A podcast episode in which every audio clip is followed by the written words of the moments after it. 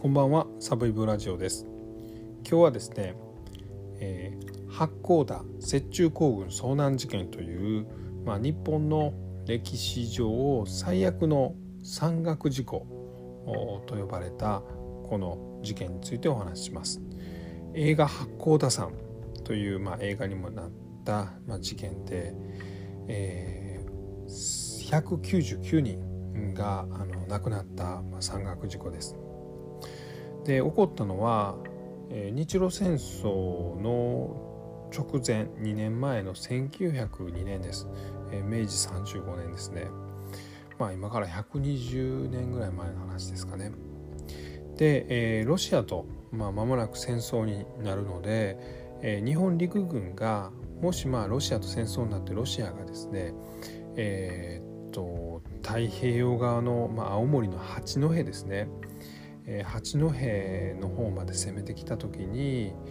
えー、っと日本陸軍がですね、まあ、青森とか、まあ、そういうところからこの八甲田山を越えて、えー、八戸に、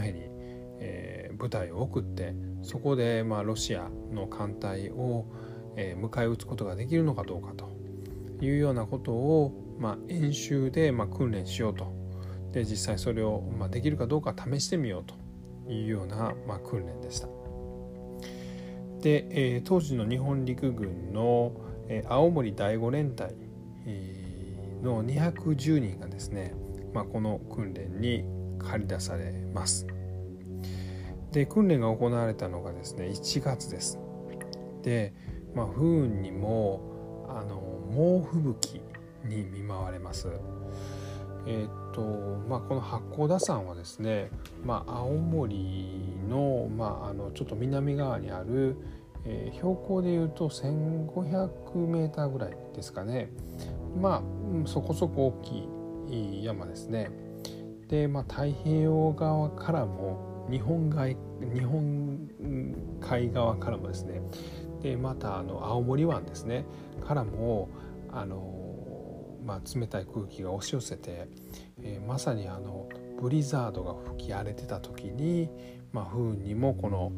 えー、訓練が演習が行われてしまいます。でしかもですねこの,、まあ、あの連隊を率いるですね、えー、神成文吉隊という、まあ、当時32歳の、まあ、軍人がいたんですけども、えー、不幸にも、まあ、登山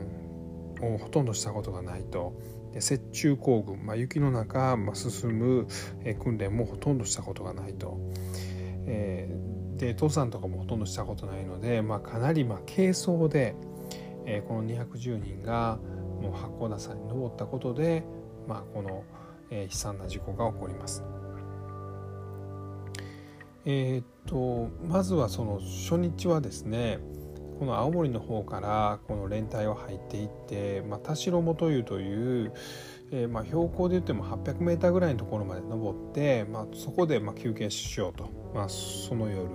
休もうという予定やったんですけども、まあ、猛吹雪の中無理やり行ってしまいますんで、えー、迷いに迷ってですね。で、まあ、雪の中、えーまあ、そこでとどまらざる得なくなってしまいます。で、え、雪の中にですねあの、まあ、穴を掘ってそこで、まあ、あの200人近い人間がですね、まあ、一夜を明かすんですけども、えー、またですねその隊員の中にはですねあの、まあ、ぐるぐるぐるぐる迷って同じとこを行ったり来たりするんですね。でその中であのこの木は見たことがある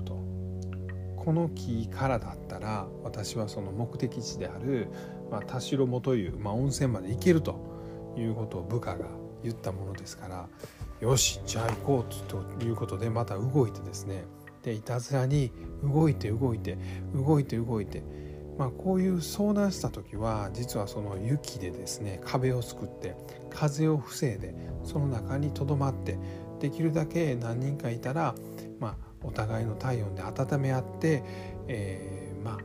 この吹雪が収まるのを待たないといけないというのがセオリーなんですけども、まあ、どうしてもこの神成隊含めですねほとんど、えー、登山もこの雪の中の、まあ、行軍も経験がなかったのでそういう判断を間違ってですねもううろうろうろうろしてしまってで体力を失ってまあ、結果、まあ、大量の隊員を殺してしまう、まあ、死に至らせてしまうということになるんですね。で、えー、実はですね、まあ、210人の青森第五連隊のうち199人が死んでしまいます。で、えー、残ったのがですね、まあ、11人が、まあ、救助されるんですけどもそのほとんどがですね両手両足を、まあ、凍傷によって切断せざるを得ない状態になってしまうんですね。まあ、今でもその写真はあの残ってまして、まあ、救助されたもののですね、まあ、膝から下を切ってしまったりとか、えー、特にま手首から先を、え、切り落とさせざるなくなったなったりとかまあまあ、手首から先が残ったとしても指はもうほとんど全てないというような人たちの写真が、えー、残ってます。で結局ですねこの、えー、青森第五連隊はこう3日間この八甲田山に閉じ込められて、まあ、うろうろしてですねそのほとんどがなくなってしまうんですけれども、まあ、今でもその事故を、まあ、その後世の記録に残そうということで、えー、青森にはあのこの八甲田雪中行軍遭難事件の、えー、と博物館もあります。えー、で実際この八甲田山のそのルートも明らかにされてましてですね、えー、そこには、まあ、あのここで亡くなった兵士の墓もありますし、えー、その実際そのあの八甲田山の、えー、そのルートを歩くことも、まあ、できるようになっているということです。で、えー、この八甲田山はですね映画としても、まあ、後に描かれて、えー、まあいいのか悪いのかわからないですけど、まあ、まあ、大ヒットとなります。で、まあ、そこで描かれているのはですね、まあ、実はこの、まあ、連隊というのは、まあ、200人規模ですねなんですけどもそのさらに一つ上のあの部隊がその連隊があの集まって、えーまあ、大隊とあ大隊となるんですけどもそこはまあ少佐クラスがあの指揮系統を取ってるんですね。で実はまあこの八甲田雪中行軍遭難事件の、まあ、実は一番の原因となったのがですね実はまあこの行軍がスタートしたタイミングにはですねあのもうその大隊を率いる少佐もまあ、この舞台にいたことでですね、まあ、遭難した瞬間の、えー、指揮系統が実は2つになってしまってそれがさらに、